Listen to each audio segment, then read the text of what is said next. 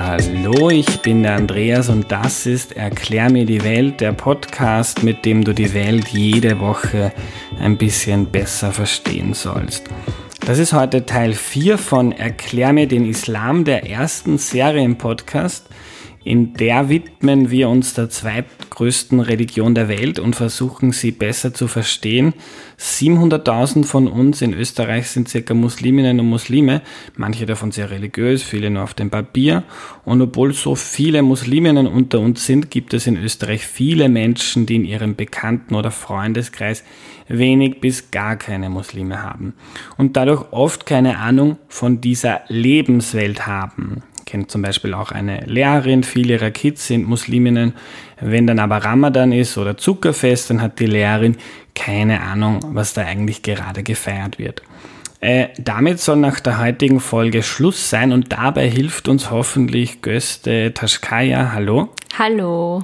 Göste, bevor wir loslegen, magst du dich bitte vorstellen? Gerne. Also zu meiner Person. Ich heiße Gözde Taschkaya. Ich bin 30 Jahre alt. Ich arbeite Vollzeit, studiere nebenbei und bin auch Hip-Hop-Tanzlehrerin. Cool. Mm, genau. Und bin mhm. aktiv ähm, und in einem Netzwerk. Äh, also politisch aktiv bin ich in einem Netzwerk. Wie heißt das Netzwerk? Das Netzwerk heißt Netzwerk Muslimische Zivilgesellschaft. Genau. Also kurz zu. Passt, perfekt. Dann legen wir gleich, gleich los. Im christlich geprägten Österreich ist es so, dass Weihnachten das wichtigste Fest des Jahres ist. Wie ist das mhm. bei Musliminnen? Okay, im Islam gibt es zwei äh, große Feste, die gefeiert werden. Das eine ist das Zuckerfest, das gefeiert wird, und das andere das Opferfest. Mhm. Das Zuckerfest kommt immer anschließend nach dem Ramadan. Mhm. Und Ramadan ist das Fastenmonat. Mhm. Da fasten die Muslime einen ganzen Monat lang. Und Ramadan verschiebt sich aber immer um ähm, zwei Wochen zurück. Und das liegt daran, dass im Islam man nach dem Mondkalender geht. Und äh, die Mo das Mondjahr ist natürlich kürzer als das Sonnenjahr. Und dementsprechend verschiebt sich das immer um zwei Wochen. Das heißt, es kann vorkommen, dass man einmal im Sommer fastet und nach Jahren vielleicht dann auch im Winter. Mhm. Wie ist das bei dir? Fastest du immer? Genau, ich faste immer. Ich habe schon seitdem ich zehn Jahre alt mhm. bin, also in der Volksschule, wow. schon angefangen zu fasten. Und ich habe hauptsächlich deswegen gefastet, anfangs, weil mein Papa gefastet hat, meine Mama gefastet hat, meine ältere Schwester gefastet hat. Und ich fand das einfach so, jetzt muss ich auch fasten, mhm. weil ich bin doch auch ein Familienmitglied und ich musste nicht fasten, weil ich noch so jung und klein war. Aber ich habe das einfach getan. Meine mhm. Mama wollte das nicht, weil ich eben noch klein war. Mhm. Aber ich habe das einfach gemacht und, und war dann auch sehr, sehr stolz auf mich, dass mhm. ich das immer geschafft habe. Äh, wie läuft das ab mit dem Fasten? Also man fastet von Sonnenaufgang bis Sonnenuntergang und viele Familien stehen noch kurz vor dem Sonnenaufgang auf und äh, essen noch eine Kleinigkeit. Ähm, dann ist das Morgengebet. Das beten sie und gehen dann meistens schlafen oder ähm, weil es eben auch früh ist, in die Arbeit, in die Schule dementsprechend. Mhm. Ähm, danach fastet man bis Sonnenuntergang und äh, dann gibt es ein riesengroßes Festmahl zu Hause und genau. Mhm. Das heißt, äh, wir sind jetzt im Mitte September 2018, der Ramadan war jetzt im Sommer. Äh, da ist es um fünf oder so schon hell. Das heißt, man muss, wenn man es wirklich durchziehen will, man muss vor fünf aufstehen und was essen. Genau. Mhm. Wow. ah, es ist viele, also ich persönlich, ich stehe auf in der Früh, aber ich esse nichts, weil, mhm. weil mir das nicht so gut tut, am Abend zu essen. Äh, Im Gegensatz, äh, meine Familie im Gegensatz, die essen schon was, weil bei denen das nichts ausmacht. In der Früh jetzt? In der Früh, wenn sie aufstehen, ich trinke nur ein Glas Wasser und gehe gleich wieder schlafen. Also mhm. so ist das Prozedere bei mir, wenn ich zu Ramadan aufstehe. Man darf dann auch kein, wenn man es genau nimmt, darf man dann auch kein Wasser trinken. Genau, ja. man darf nichts essen und auch nichts trinken. Mhm. Und kein Wasser. Und, und dann, wann geht im Sommer die Sonne unter? Um 10 oder später? um 9.30 Uhr ungefähr mhm. ist dann schon okay. ähm, mhm. das Fastenbrechen. Aber da muss man auch sagen, dass jedes Land sich immer an das an, an, an die Zeit halten muss. Und bei uns war das zum Beispiel 9.30 Uhr. Meine Schwester wohnt in Deutschland, bei denen war es doch etwas später, mhm. weil sie weiter nördlich sind. Mhm. Genau. Und ist es nicht irrsinnig anstrengend? Du arbeitest den ganzen Tag, kannst nichts trinken, nichts essen? Mhm. Also das fragen mich Leute sehr oft, aber auch in der Arbeit. Ähm, ich habe neu angefangen zu arbeiten und mhm. da kam auch sehr, sehr bald der Fastenmonat. Mhm. Und ich habe dann auch gesagt, ich kann jetzt nicht mehr Mittag essen mit euch, weil ich faste einen Monat. Mhm. Und mm, der Körper gewöhnt sich dran. Das sind die ersten zwei Tage, die, wo sich der Körper umstellt. Äh, aber der Körper, also zumindest mein Körper, ist so trainiert, dass er einfach ähm, das sofort aufnimmt und ähm, ich eigentlich absolut keine Probleme habe zu fasten. Mhm. Und weißt du, was die religiöse Bedeutung des Ramadans ist? Genau, also wenn man fastet, soll man zurückdenken, also dadurch, dass man nichts essen und nichts trinken darf, schätzt man umso mehr das Wasser und das Essen mhm. auf dem Tisch und man ist wirklich dankbar dafür, dass man dieses Essen hat und dass man Wasser hat, die Möglichkeiten, die eventuell andere Leute nicht haben. Mhm. Und um diese Dankbarkeit äh, zu erweisen, fastet man eben auch im, im, um den Leuten auch ein bisschen zu gedenken, die eben das nicht haben, was wir hier selbstverständlicherweise ja. haben. Also eine schöne, aber anstrengende Tradition. Äh, weißt du, wie das mh, mm, von den meisten, wie die meisten Musliminnen und Muslimen in Österreich das handhaben? Fasten die meisten?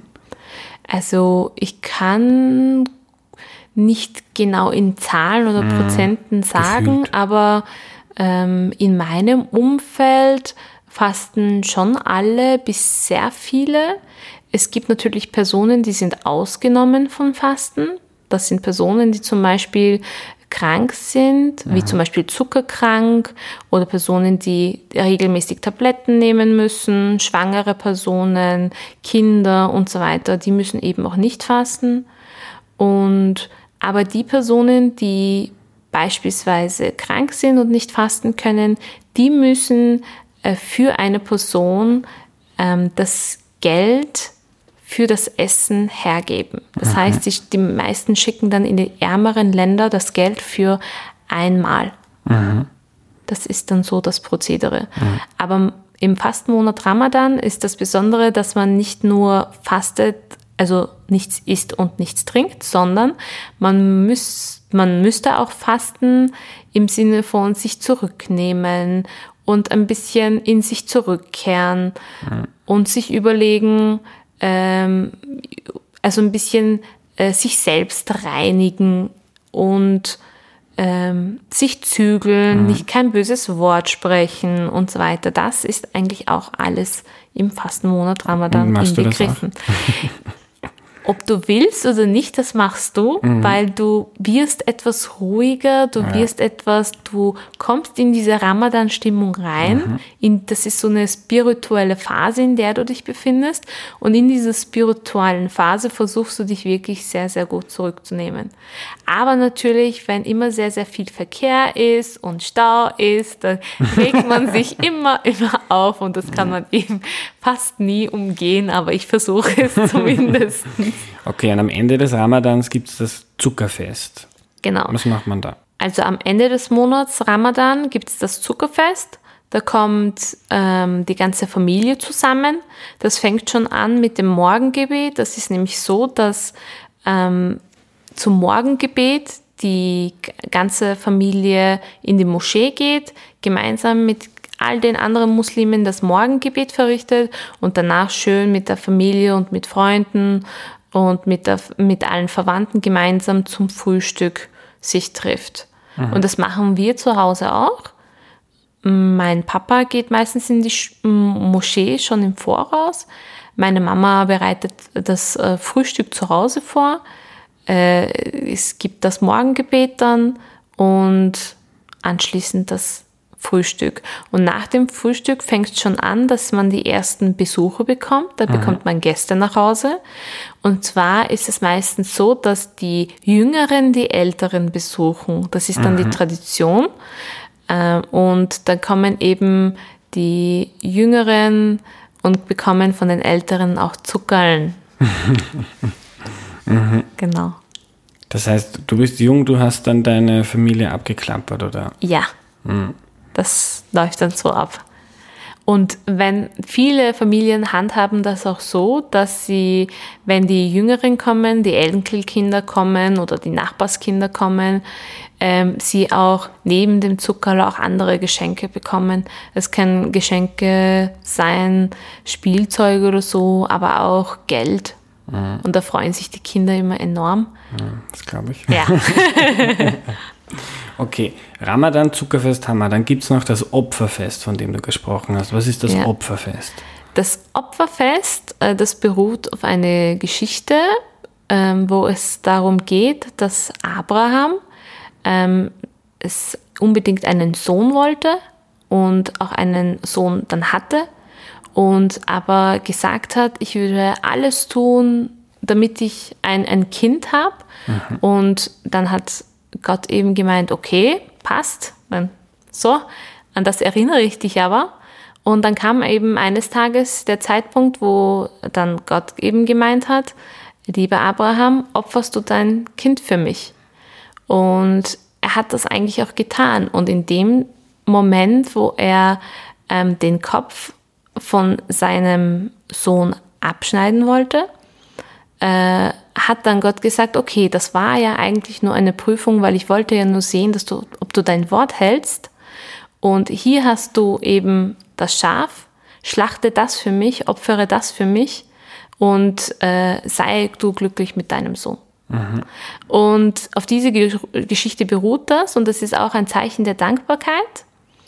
Äh, Und äh, das Tier wird eben geschächtet. Das können sein Ziegen, Schafe, auch Rinder. Ähm, Das Tier wird eben geschächtet und also auf eine islamische Art und Weise geschlachtet. Ist das ist genau wie im Judentum oder gibt's Genau, genau. Es ist genauso wie im Judentum. Und das wird dann gemeinsam gegessen. Da immer ein Schaf? Nein, du hast gesagt Rinder. Ja, genau. Es ist unterschiedlich. Das kommt immer auch ein bisschen drauf an, was man sich leisten kann. Weil nicht jeder Mensch ist äh, gezwungen dazu, also ich will nicht gezwungen sagen, sondern nicht jeder Mensch muss ein Tier schächten oder opfern. Denn es geht darum, ärmere Familien, die können das gar nicht, die können sich das auch nicht gar nicht leisten. Und deswegen müsste man auch ein Teil von dem Tier, das man selber schlachtet, eben den Familien bereitstellen und geben, die eben nicht so viel Geld haben und das machen können. Und genau.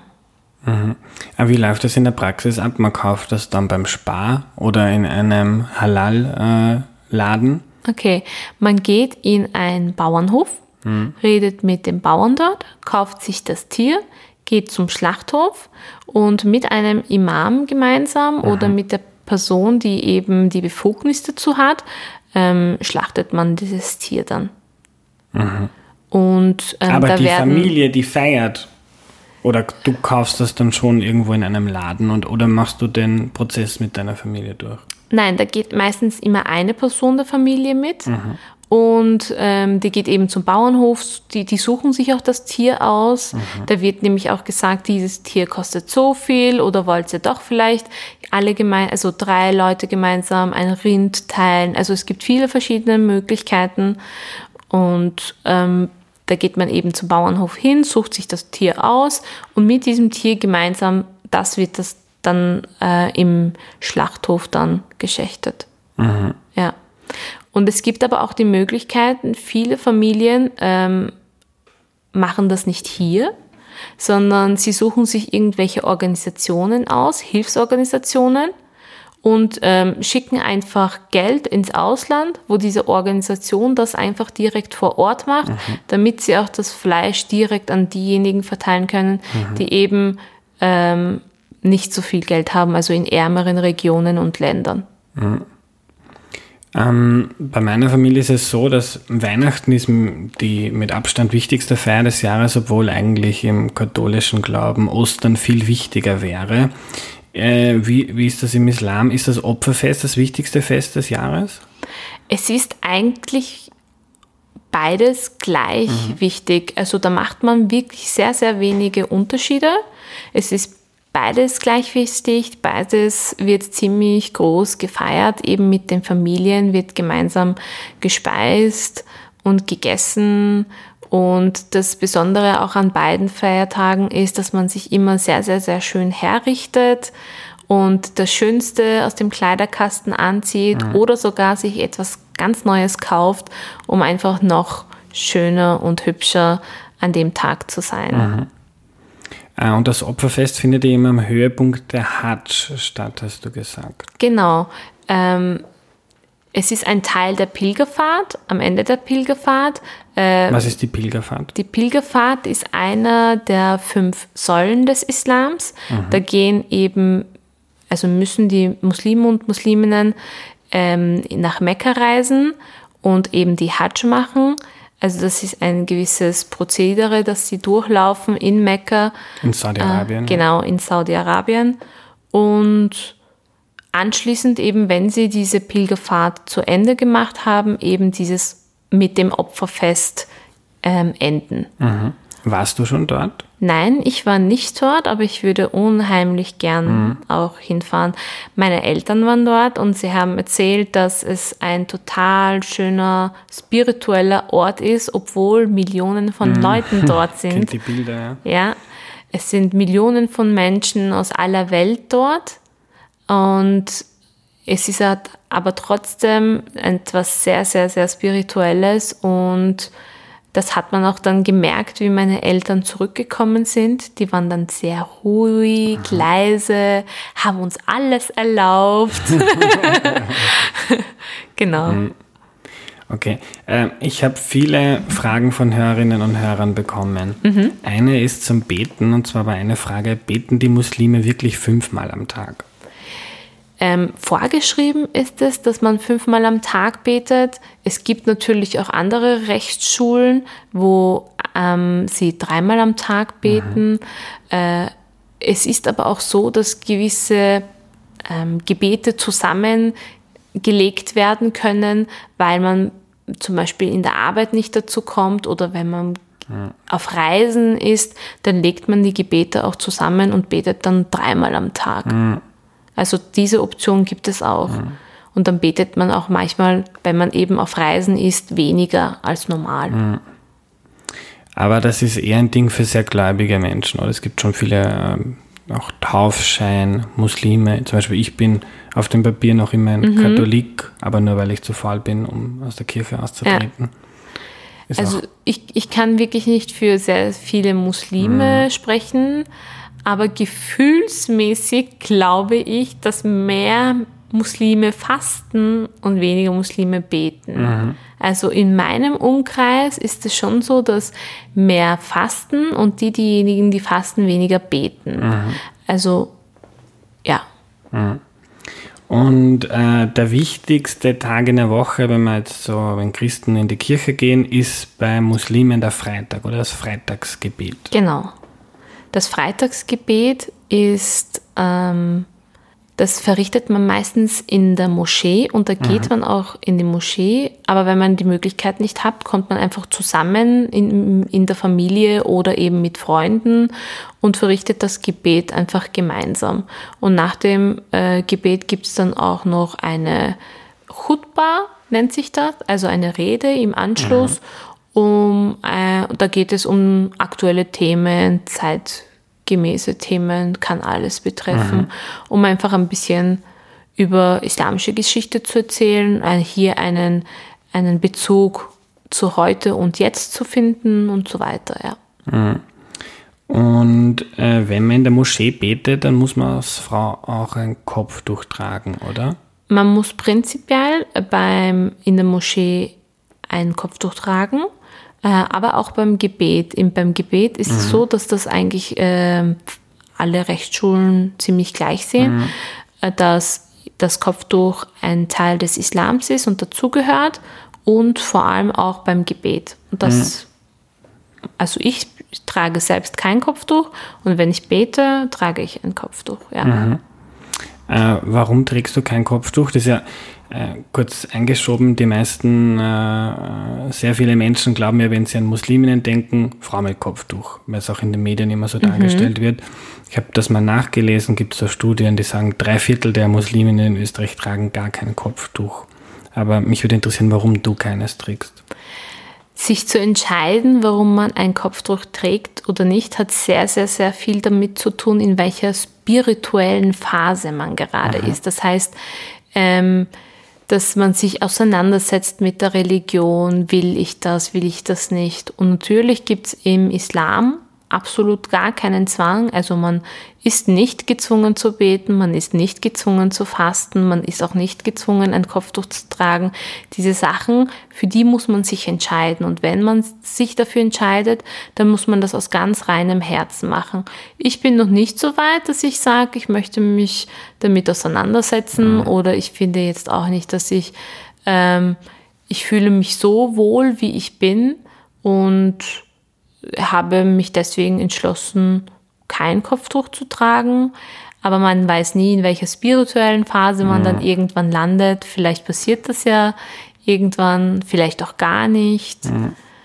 Meine Mama selbst hat erst mit 40 angefangen, ein Kopftuch zu tragen. Mhm. Und ja. Das war auch, äh, wenn ihr jetzt zum ersten Mal da draußen zuhört an euren Kopfhörern, wir hatten auch schon eine Folge mit Mohanad Khorshid, der hat darüber geredet, wie das, ob im Koran überhaupt irgendwas zum Kopftuch steht. Mhm. Dem ist nämlich nicht so. ja. Okay. Äh, eine andere Frage, die viele interessiert hat, ist, wie handhaben äh, Muslime das mit dem Alkohol? Trinken viele wirklich keinen?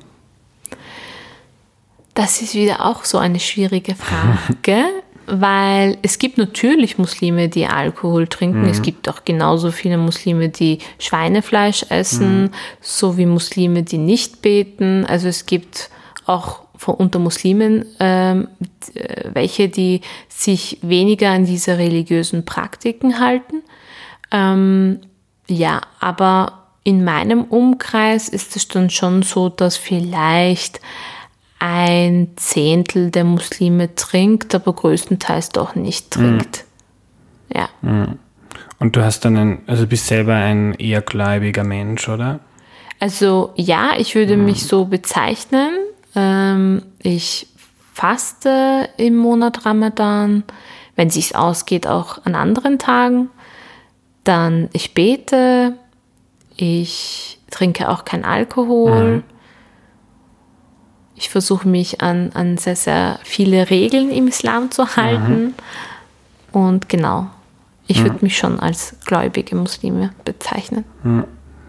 Äh, kannst du kurz erklären, was Halal ist im, im, im Umgang mit Essen? Was dürfen gläubige Muslime essen und was nicht? Mhm.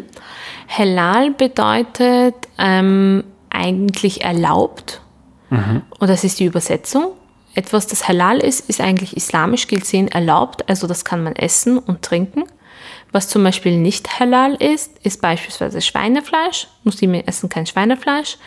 Und halal hat aber auch damit was zu tun, ob das Fleisch richtig islamisch gesehen geschlachtet wurde. Mhm. Das heißt, man muss, also ein, ein Fleisch, das halal ist, das ist der Beweis dazu, dass dieses Tier äh, rechtmäßig geschlachtet wurden, aber auch gesund war, gesund ernährt wurde, dass dieses Tier frei war und frei herumlaufen durfte. Also diese Sachen sind äh, theoretisch genauso wichtig, wenn man von Halal spricht. Mhm. Also da muss die ähm, Gegebenheit für das Tier auch dementsprechend sein. Am Ende würde ich gerne noch ein, zwei Beispiele durchsprechen, die Klar. mir Hörerinnen geschickt haben und die auch in den Medien sehr präsent sind. Mhm. Äh, wo mich viele gefragt haben, was steckt eigentlich wirklich dahinter. Und zwar gibt es immer wieder diese Geschichte, die man aus Schulen hört, dass äh, muslimische Eltern ein Problem damit haben, wenn äh, ihre Tochter in den Schwimmunterricht geht, weil Mädchen und Burschen können gemeinsam nicht schwimmen, weil dann sieht der Bursch ja das Mädchen mhm. äh, leicht bekleidet. Kannst du uns erklären, ist das dann eine sehr äh, komische, äh, strenggläubige Auslegung? des Islam oder was steckt da dahinter? Also in meinem Umkreis, also von den Kindern, die ich kenne und so weiter, gab es diesen Fall noch nie, mhm. aber natürlich äh, äh, gibt es auch. Das sind dann eher strenggläubigere oder konservativere mhm. Eltern, die das nicht möchten, dass ihr Kind schwimmen geht.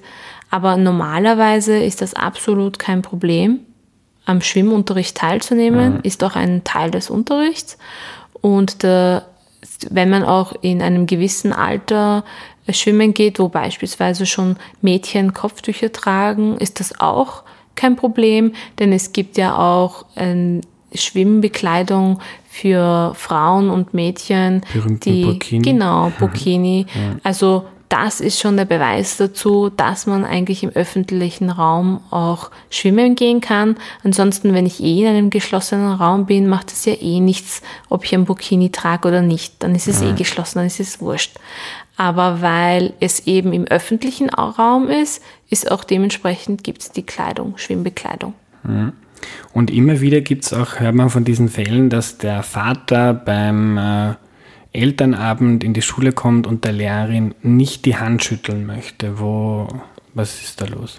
Also es gibt äh, es gibt äh, verschiedene Rechtsschulen im Islam und es gibt verschiedene Auslegungen und Interpretationen mhm. und es gibt Muslime, die einfach den Körperkontakt vermeiden, so gut es geht. Und da gehört das Händeschütteln dazu.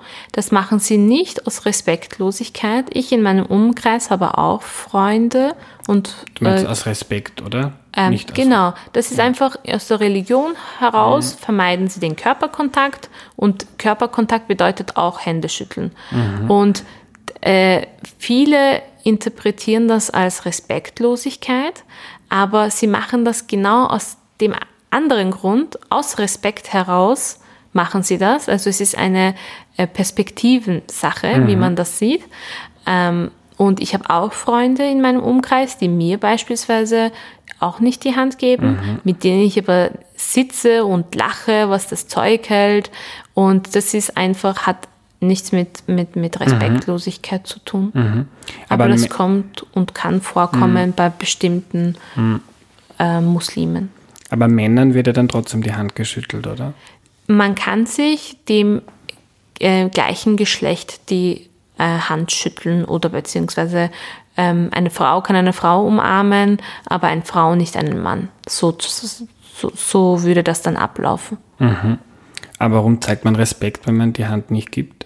Das ist einfach, äh, um, um eine gewisse Distanz, ähm, um eine gewisse Distanz vorzugeben, die man, also eine persönliche, ein, der persönliche Bereich wird eben nicht eingeschränkt. Mhm. Jeder hat so sein, sein, wie nennt man das am besten? Sein persönliches, ah, da gibt es ein so schönes Wort eigentlich dazu. äh, das ist eine Privatsphäre. Äh, na, nicht, eine äh, Comfortzone, mhm. genau. Wie kann ich das jetzt einfacher beschreiben? Seine, Comfortzone, das kennt man. Okay. Raum, dem also jeder hat seine Comfortzone und ähm, man möchte einfach dieser Comfortzone nicht allzu nahe treten. Mhm. Das ist das eine. Und aus äh, religiösen äh, Gründen eben auch, dass man eben den Körperkontakt vermeidet. Dass das einfach so religiös interpretiert wird. Vielen Dank für deine Zeit. Bitte, bitte gerne. Wir lernen also. Für Musliminnen sind zwei Feste im Jahr entscheidend. Das erste ist das Zuckerfest. Ist nicht so wie Weihnachten. Es ist in Österreich jedes Jahr am 24. Dezember, sondern das Datum ändert sich jedes Jahr. Ist also schwieriger zu merken.